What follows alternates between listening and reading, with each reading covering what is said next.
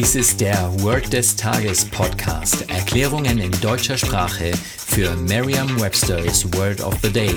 Eine Produktion der Language Mining Company. Mehr Informationen unter www.languageminingcompany.com-podcast. Das heutige Word des Tages ist Settlement, geschrieben S-E-T-T-L-E, M-E-N-T. Eine englische Definition ist a formal agreement or decision that ends an argument or dispute. Eine Übersetzung ins Deutsche ist so viel wie die Abmachung, das Abkommen oder die Einigung. Hier ein Beispielsatz.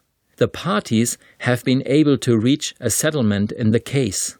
Die Verhandlungsparteien waren in der Lage, eine Einigung in dem Fall zu erreichen. Eine Möglichkeit, sich dieses Wort leicht zu merken, ist die Laute des Wortes mit bereits bekannten Wörtern aus dem Deutschen, dem Englischen oder einer anderen Sprache zu verbinden. Settle klingt irgendwie wie der Sattel eines Pferdes. Finden Sie nicht auch? Und ment ist eine Nachsilbe, die Sie sicher von anderen Wörtern her kennen. Es ist der Vorgang, etwas zu tun oder das Ergebnis davon. So ist Settlement der Vorgang oder das Ergebnis, etwas niederzulassen oder festzulegen. Einen Pferdesattel kann man auch niederlassen oder festlegen.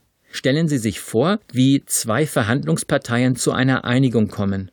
Und besiegeln Sie die Einigung, indem Sie gemeinsam einen Pferdesattel setteln, also niederlassen.